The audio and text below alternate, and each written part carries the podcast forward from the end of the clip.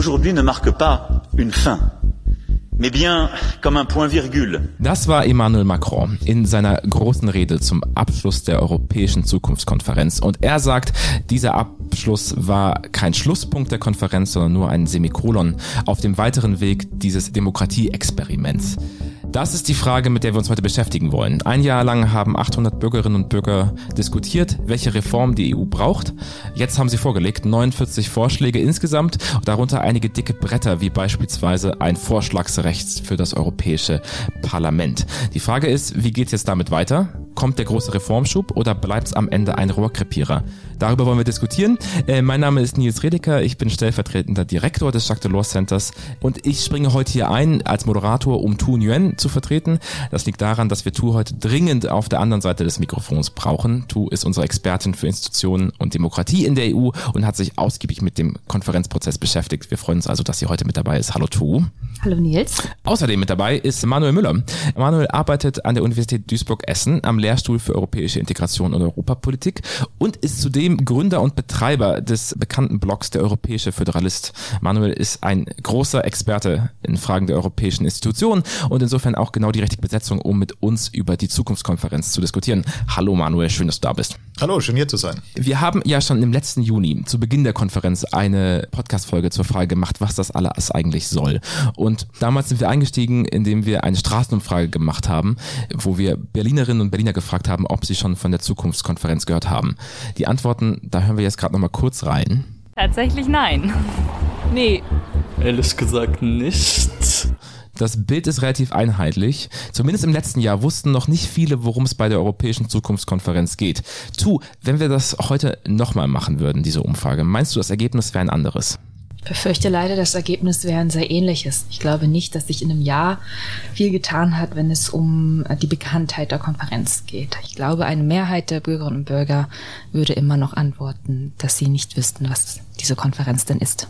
Woran liegt das denn, Manuel? Wenn es eine Konferenz für die Bürgerinnen und Bürger war, warum ist sie so wenig präsent den Bürgerinnen und Bürgern? Ich glaube, ein Problem dabei war, dass die Konferenz dass von Anfang an recht offen war, was die Konferenz eigentlich überhaupt ist und sein soll, weil das zwischen den europäischen Institutionen sehr umstritten war. Die ist ja entstanden aus einem Vorschlag von Emmanuel Macron im Europawahlkampf 2019, als er gesagt hat, äh, man müssten sich mal alle zusammensetzen und darüber diskutieren, was die EU eigentlich machen soll. Das war ein Vorschlag, den das Europäische Parlament mit großer Begeisterung aufgegriffen hat damals, weil das Parlament viele Reformen schon seit Jahren voranbringen möchte und damit immer wieder gescheitert war an nationalen Regierungen, die das blockiert haben. Und deswegen da die Hoffnung war, die Konferenz ist quasi der erste Schritt hin zu einer großen, umfassenden Reform der europäischen Verträge. Und auf der anderen Seite gab es eben die Regierungen, die versucht haben, die Reichweite dieser Konferenz möglichst klein zu halten und von Anfang an immer darauf gedrängt haben, dass die Konferenz nach Möglichkeit nur über Dinge diskutieren soll, die man sowieso schon vorhat. Und äh, aus diesem Widerstreit der Institutionen ist dann von Anfang an eine Konferenz entstanden, die kein sehr klares Mandat hatte, die sehr offen war und in man sich gewissermaßen auf den Kompromiss Kompromiss geeinigt hat, zu sagen, wir hören jetzt einfach mal den Bürgerinnen und Bürgern zu und danach sehen wir, was die sagen und dann entscheiden wir, was wir daraus machen. Es gab so das Versprechen, es wird ein Follow-up geben, aber wie das Follow-up aussehen sollte, das blieb vollkommen offen. Und das ist natürlich etwas, was dann in den Medien immer problematisch ist, wenn man nicht genau weiß, wo so eine Konferenz eigentlich hinführt, dann ist es auch nicht besonders attraktiv, darüber zu berichten. Und deswegen denke ich, ein Problem war von Anfang an, dass die Konferenz mit diesem offenen Mandat eben nicht so richtig die Aufmerksamkeit bekommen hat und äh, dann auch eben nicht so richtig diesen Drive entwickelt hat im Lauf dieses Jahres. Mhm. Vielleicht noch eine Zwischenfrage. Du, du warst ja zum Teil auch trotzdem mit dabei bei dieser Konferenz. Du warst als Expertin eingeladen. Kannst du uns so ein bisschen aus dem Maschinenraum des Prozesses erzählen, wie diese Konferenz dann konkret abgelaufen ist? Ja, tatsächlich war ich bei dem Deutschen Nationalen Bürgerforum als Expertin für Rechtsstaatlichkeit eingeladen.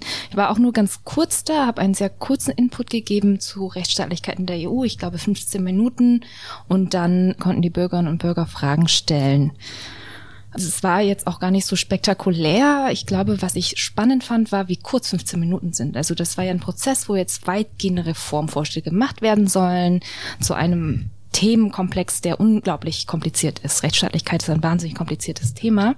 Und da in 15 Minuten den Bürgerinnen und Bürgern zu erklären, was eigentlich los ist und was jetzt die Optionen sind und darauf basierend dann Vorschläge zu machen seitens der Bürgerinnen und Bürger ist schon ambitioniert. Okay, aber eigentlich hört sich das doch eigentlich nach einer, interessanten Frage an. Wir haben also einen großen Reformstau auf der EU. Jetzt gab es einen Impetus-Vorschlag, wie man den lösen kann, indem man direkt Demokratie stärkt, ein Bürgerforum macht und zu konkreten Ideen kommt, indem man den Bürgerinnen und Bürgern zuhört. Tu, ich erinnere mich, in dem letzten Jahr haben wir äh, auch intern viel diskutiert über den Sinn und Unsinn dieser Konferenz und du warst immer eher auf der skeptischen Seite, was die Idee grundsätzlich anging. Kannst du nochmal erklären, warum? Naja, meine Skepsis beruht vor allem darauf, dass es innerhalb der EU oder so wie die EU aufgebaut ist, sehr schwierig ist, neue Prioritäten oder neue Kurse einzuschlagen, ohne den Rückhalt der Mitgliedstaaten. Und Manuel, du hast ja eben gesagt, dass äh, man das offen lassen wollte, und erstmal schauen wollte, zuhören wollte, was die Bürgerinnen und Bürger sagen, bevor man dann sich darauf einigt, wie man die Ergebnisse umsetzt. Das ist jetzt sehr positiv ähm, geframed. Ich glaube eher, die Regierungen hatten sehr wenig Lust auf eben diese Reform oder darauf, sich festzubinden, ob man Ergebnisse umsetzt oder nicht.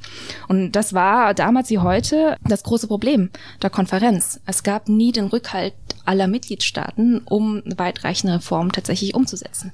Das Parlament kann alleine fast nichts machen. Und auch selbst wenn die Kommission jetzt Vorschläge macht oder die Mitgliedstaaten, wird sich nichts tun. Und da haben wir sehr regen Widerstand gesehen, sowohl am Anfang der Konferenz als auch jetzt ein Jahr später am Ende der Konferenz. Und ich glaube eben, dieses Offenlassen hatte auch viel damit zu tun, dass die Regierungen sich einfach nicht festlegen wollten, beziehungsweise einfach auch nicht wahnsinnig viel Lust hatten auf Reformen, mehr als dass sie jetzt unbedingt den Bürgerinnen und Bürgern das Feld überlassen wollten. Ich denke auch, dass ein wesentlicher Zweck der Konferenz aus Sicht der Reformbefürworter war, den Druck zu erhöhen, die öffentliche Sichtbarkeit zu erhöhen für diese Debatten und den Preis für Blockaden nach oben zu treiben, indem einfach man zeigt, es gibt hier Unterstützung für Reformen und die Regierungen, die dann weiterhin sagen, wir sind dagegen, wir legen dagegen ein Veto ein, dass die dann eben entsprechend auch einen politischen Preis dafür bezahlen müssen. Da war die Strategie, denke ich, dass man eben öffentliche Aufmerksamkeit erzeugt, dass man Bürgerinnen und Bürger mit reinholt, breite Debatten hat. Diese Strategie ist sicher nur so halb aufgegangen, eben wegen dieser fehlenden öffentlichen Aufmerksamkeit. Trotzdem ist es natürlich so, dass die Regierungen auch am Anfang der Konferenz ein Versprechen abgegeben haben. Es hieß, es wird ein Follow-up geben. Es war viel die Rede von einer Listening Exercise, also sozusagen eine, eine Übung im Zuhören, dass man endlich mal die Bürgerinnen und Bürger zu Wort kommen lässt. Und dann hinterher jetzt zu sagen, naja, wir machen das aber trotzdem nicht und ignorieren das, was die Konferenz gemacht hat, ist schon ein etwas stärkeres Stück, als ähm, wenn man vor einem Jahr gesagt hat, äh, wir sind tendenziell gegen Reformen. Insofern ist dann die Frage, ist die Strategie aufgegangen, hängt, glaube ich, ein bisschen auch daran, wie es jetzt nach der Konferenz die Diskussion über die Konferenz sein wird. Ob man sagt, naja, das war von Anfang an sozusagen ein gescheitertes, nicht ganz ernstzunehmendes Unterfangen, oder ob man sagt, naja, hier wurde doch ein Versprechen abgegeben, dass man Maßnahmen treffen wird und dieses Versprechen würde man jetzt eben doch auch enttäuschen, wenn man im Nachhinein sagt, Konferenz hat uns niemals interessiert. Also die Frage, ob die Zukunftskonferenz eine Zukunft hat, entscheidet sich damit dann erst jetzt so wirklich konkret. Dann lass uns doch mal gerade da genau reingehen. Was, was sind denn jetzt die konkreten Vorschläge, die auf dem Tisch liegen? 49 insgesamt. Manuel, kannst du uns mal kurz durchführen? Was wünschen sich die Bürgerinnen und Bürger an Reformen von der EU? Es gibt ein sehr breites Spektrum an Vorschlägen. Diese 49 Vorschläge sind zunächst mal aus neun verschiedenen Politikbereichen, die teilweise sehr konkret sind. Da geht es um Gesundheit, weil natürlich die Corona-Krise ein großes Thema war. Es geht um Klima und Umwelt. Es geht um Wirtschaft und Soziales, digitalen Wandel. Es geht um die Außenpolitik, die Rolle der EU in der Welt. Aber es geht eben auch um Fragen wie äh, europäische Werte, Unionsbürgerrechte, das Thema europäische Demokratie, wo eben dann diese institutionellen Reformen diskutiert wurden. Und wenn man sich dann die einzelnen Vorschläge und die einzelnen der insgesamt sogar 200 Maßnahmen anguckt, die da vorgeschlagen wurden, dann sieht man eine sehr, sehr breite Spannweite an, insbesondere was die Flughöhe der, der Maßnahmen betrifft. Also da sind Dinge drin, die eigentlich Selbstverständlichkeiten sind, die Aufforderung an die EU, sie solle doch die gesundheitlichen Vorteile des Sports und körperlicher Betätigung besser kommunizieren. Es sind Dinge von so mittlerer Flughöhe drin, könnte man sagen, also konkrete Vorschläge zur europäischen Klimapolitik oder zu der Art, wie die EU Handelsabkommen abschließt. Und es sind eben die ganz weitgehenden institutionellen Vorschläge ähm, auch mit drin, die europäische Wahlrechtsreform mit gesamteuropäischen Listen und äh, Dinge, für die man eindeutig eine Vertragsänderung braucht, wie die Abschaffung des Einstimmigkeitsprinzips in nahezu sämtlichen Fragen, mhm. ähm, das Initiativrecht für das Europäische Parlament, ein Haushaltsrecht für das Europäische Parlament oder sogar das Recht des Europäischen Parlaments, EU-weite Referenten einzuberufen. Also das sind Dinge, die eben tatsächlich schon sehr in den, in den Kern des institutionellen Systems gehen. Mhm. Darf ich hier nochmal ganz kurz einhaken übrigens? Weil du hast ja gefragt, Nils, was wünschen sich denn die Bürgerinnen und Bürger? Und wie Manuel sagtest, wir haben jetzt diese Liste an, an sehr weitreichenden Reformen auf verschiedenen Ebenen. Aber die sind ja auch nicht nur von den Bürgerinnen und Bürgern jetzt geschrieben worden. Ne? Also da war ja noch eine Filterinstanz. Die Bürgerinnen und Bürger haben Vorschläge gemacht und dann ging es durch die Plenarversammlung und da saßen ja noch mal mehr Akteure drin. Also da saßen auch Vertreter der nationalen Parlamente drin, der EU-Institutionen. Es ging durch das Executive Board. Die Vorschläge sind jetzt ja, sind ja auch schon gefiltert durch andere Akteure als nur die Bürgerinnen und Bürgern nur als kleiner Einschub, dass selbst das, was wir momentan sehen und das, was wir diskutieren, ob es umgesetzt werden muss, ist auch nicht die direkte Liste, die wir von den Bürgerinnen und Bürgern, den 800 zumindest, die dabei waren, bekommen da, haben. Da würde ich auch gerade nochmal einhaken, weil ich glaube, ein Kritikpunkt, der in den letzten Wochen jetzt gerade in den Berichten über die Konferenz ja kam, ist ja, also wir haben jetzt Vorschläge auf verschiedenen Ebenen, von ganz kleinen und Selbstverständlichkeiten bis hin zu wirklich strukturellen Veränderungen, Vertragsänderungen, die wirklich die EU in ihren Grundfesten umbauen würden. So, was, was diese Vorschläge aber grundsätzlich eint, ist, dass sie ja schon ein ziemlich pro-euro europäischen Grundgedanken tragen. Also eigentlich alles, was man da sieht, heißt, wir wollen mehr Zentralisierung von europäischen Kompetenzen, wir wollen mehr Einfluss für europäische, das Europäische Parlament, wir wollen Budgetrecht, wir wollen weniger Einstimmigkeitsprinzipien, also alles pro-europäische Ideen. Ein Kritikpunkt war, dass das doch nicht so wirklich die Haltung aller Bürgerinnen und Bürger sein kann und es ein Bias gibt darin, wer an diesen Konferenzen teilgenommen hat, wer an den Bürgerformen beteiligt hat. Wie seht ihr das? Ich glaube, man muss auf mehreren Ebenen beantworten. Es gab zum Teil, vor allem bei der digitalen Plattform, die es ja auch gab, wo sich alle beteiligen konnten, aber am Ende nur relativ wenig, etwas mehr als 50.000 Menschen beteiligt haben. Da gab es schon einen deutlichen Bias, dass es vor allem die organisierte proeuropäische Zivilgesellschaft ist, die diese Plattform überhaupt wahrgenommen hat, mhm. sodass dann sehr viele Vorschläge da von den jungen europäischen Föderalisten kamen und entsprechend proeuropäisch äh, orientiert waren.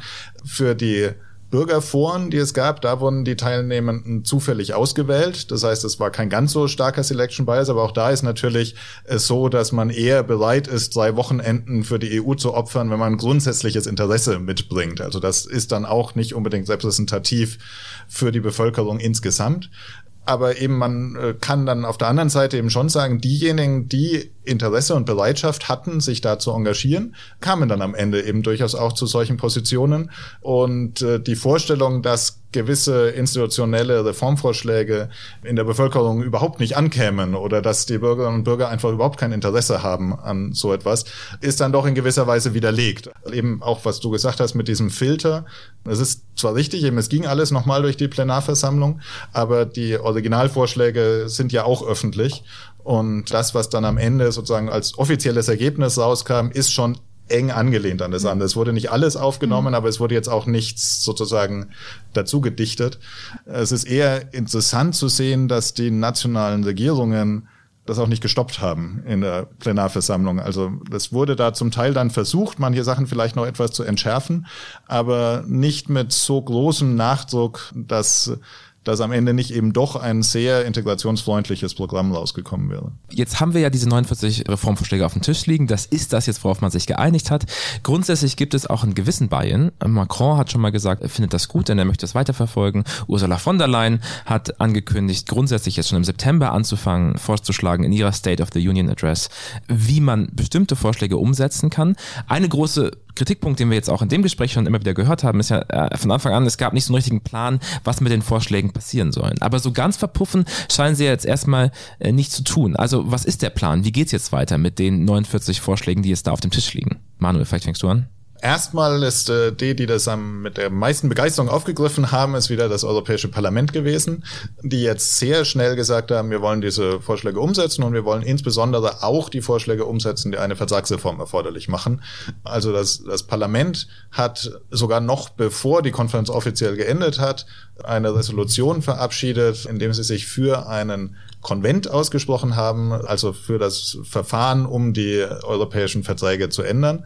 Das werden sie jetzt bald offiziell beantragen. Und äh, dann liegt der Ball wieder bei den Regierungen im Europäischen Rat, der so einen Konvent mit einfacher Mehrheit beschließen müsste. Da wiederum gibt es jetzt auch schon gleich den ersten Widerstand. Es haben 13 Mitgliedstaaten ein Non-Paper am Tag, an dem die Konferenz geendet hat, veröffentlicht, in dem sie gesagt haben, Vertragsreformen seien niemals Ziel der Konferenz gewesen und entsprechend seien sie auch jetzt gegen einen Konvent. Kannst du kurz sagen, welche Mitgliedstaaten das, wer da mit dabei war? Das ist sozusagen eine Art Linie vom Norden über den Osten ähm, bis nach Malta. Also es sind die nordisch-baltischen Staaten, es sind viele mittel- und osteuropäische Staaten. Das ist sozusagen die Länder, die sich dagegen ausgesprochen haben. Und es gab dann auf der anderen Seite noch ein Non-Paper gewissermaßen als Antwort darauf von sechs Mitgliedstaaten, die Gründungsstaaten ohne Frankreich, ähm, aber mit Spanien. Frankreich hat sich ja über Emmanuel Macron schon vorher eben für Reformen ausgesprochen. Das heißt, da gibt es quasi jetzt eine Gruppe von Ländern, die zumindest sagen, dass sie offen für Vertragsreformen sind. Ja, das ist gewissermaßen jetzt der Status quo.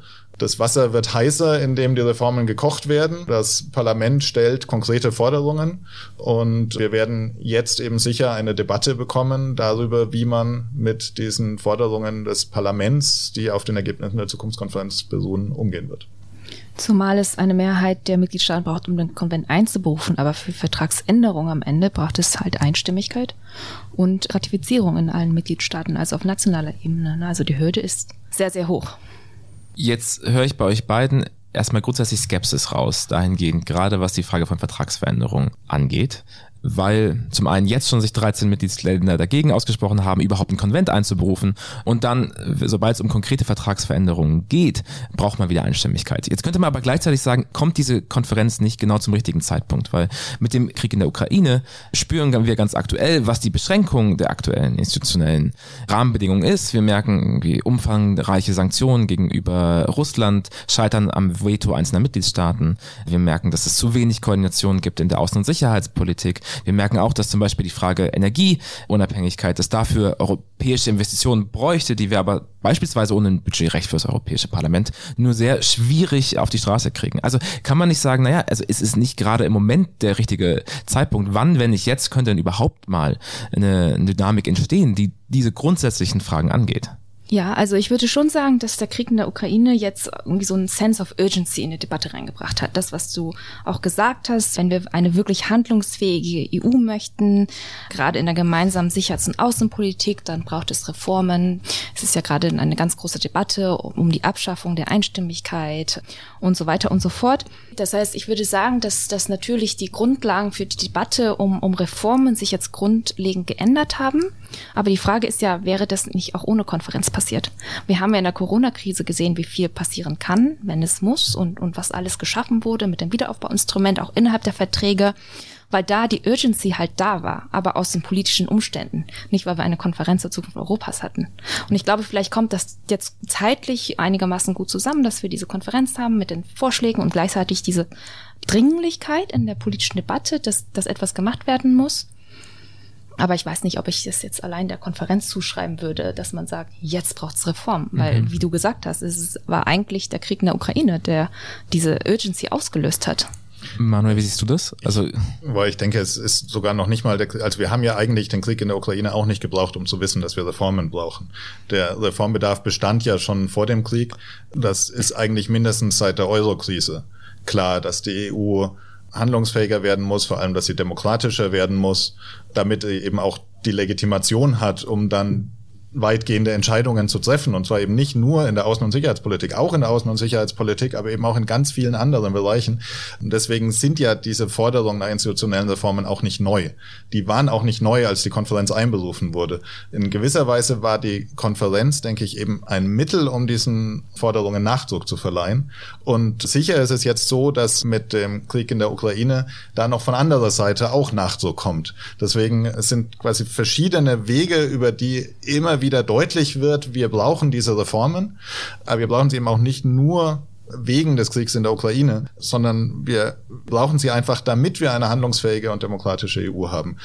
Und jetzt ist die spannende Frage, werden wir diese Reformen jetzt bekommen?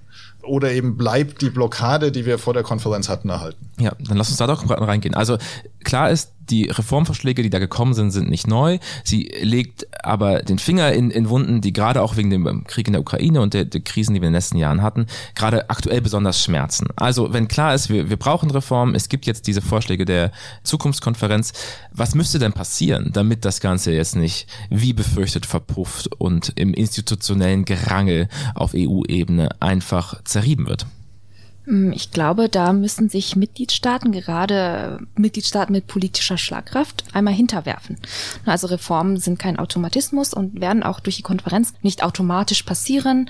Und ich glaube, vielleicht liegt hier auch die Aufgabe für die Bundesregierung. Also gerade dort, wo es gemeinsame Interessen gibt oder wo es Überschneidungen gibt zwischen den Interessen der Bundesregierung und der Konferenz. Und die sehen wir auch im Koalitionsvertrag, dass es da durchaus einige gemeinsame Vorschläge gibt dass die Bundesregierung bei den Vorschlägen sich hinterwirft und versucht, die anderen Mitgliedstaaten, die anderen Regierungen, die eher skeptisch sind, zu überzeugen. Ich würde dazu stimmen. Die Bundesregierung ist ein sehr wichtiger Akteur jetzt, auch wenn man sich eben anguckt, wer bis jetzt sich schon für die Reformen ausgesprochen hat, dann sind eben der sozusagen der Süden und der Westen, wenn man so möchte. Frankreich, Spanien, Italien, das sind alles Länder, die grundsätzlich sehr bereit sind für mehr europäische Demokratie und auch für Vertragsreformen. Die Skepsis und die Vorbehalte sind eher im Norden und im Osten der EU und Deutschland steht traditionell als Staat irgendwie in der Mitte, als ein Land, das eben auch immer viel ja darauf gesetzt hat, hier hier zu vermitteln. Im Moment ist natürlich auch durch die deutsche Zögerlichkeit im Zusammenhang mit dem Krieg in der Ukraine ist ein bisschen die Reputation angeschlagen, aber trotzdem hat Deutschland immer noch sehr viel europapolitisches Kapital, das es investieren kann, um eben hier diesen Reformvorschlägen Aufwind zu geben. Und äh, ich glaube, da wird es stark darauf ankommen.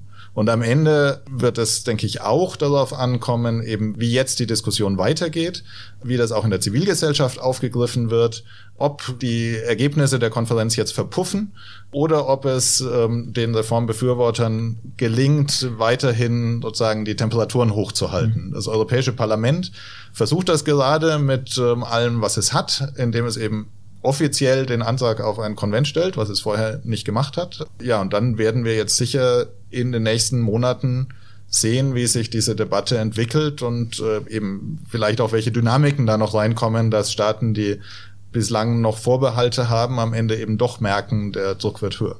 Und vor allem sollte die Bundesregierung aber halt auch schauen, welche Reformen auch ohne Vertragsänderung umgesetzt werden können. Also das, was jetzt irgendwie schnell vorangetrieben werden kann an Reformen, sollte dann auch gemacht werden. Und again, wir haben ja gesehen in der Corona-Pandemie und mit dem Wiederaufbauinstrument, wie viel eigentlich in den jetzigen Verträgen auch möglich ist, wenn der politische Wille denn da ist und, und wenn es jetzt wirklich diese Sense of Urgency gibt, etwas zu ändern, dann sollte man das auch unterhalb der Schwelle von Vertragsänderungen schon machen. Und da geht es zum Beispiel ganz konkret um eine bessere finanzielle Ausstattung des EU-Haushalts.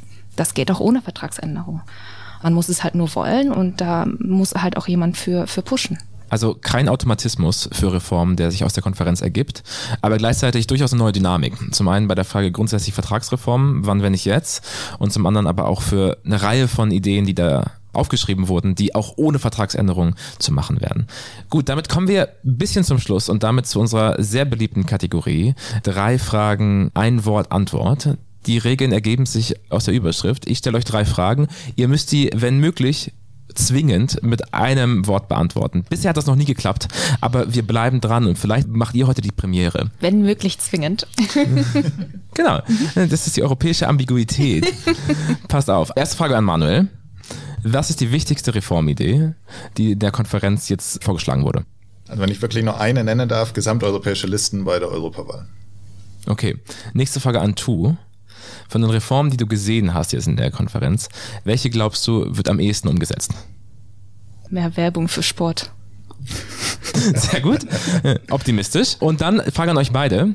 Wenn es darum geht, die Reform voranzutreiben, wenn es darum geht, die Reformvorschläge voranzutreiben, die die Konferenz gemacht hat, wer ist der wichtigste Akteur in den kommenden Monaten, um das zu pushen? Manuel? Der wichtigste Kollektivakteur, der Europäische Rat. Womit ich mich ein bisschen einer Antwort entziehe, weil der Europäische Rat aus sehr vielen Einzelakteuren besteht. Tu. Ein Wort. Deutsch-französischer Motor. Sehr gut. Vielen Dank euch, Tu. Vielen Dank, Manuel. Vielen Dank dir, Nils. Bis zum nächsten Mal. Das war dann Folge 22 des EU2Go Podcasts, dem Podcast in Berlin für Europapolitik. Ihr findet alle unsere Folgen auf Spotify und den gängigen Podcast-Plattformen. Außerdem findet ihr unsere Arbeit zur Konferenz und allem drumherum auf www.delawcenter.eu und schaut gerne auch bei Manuels Blog vorbei, www.föderalist.eu. Wir hören uns nächsten Monat wieder, beziehungsweise ihr hört Tu wieder, dann am Moderatoren-Mikrofon. Äh, vielen Dank fürs Zuhören und bis zum nächsten Mal.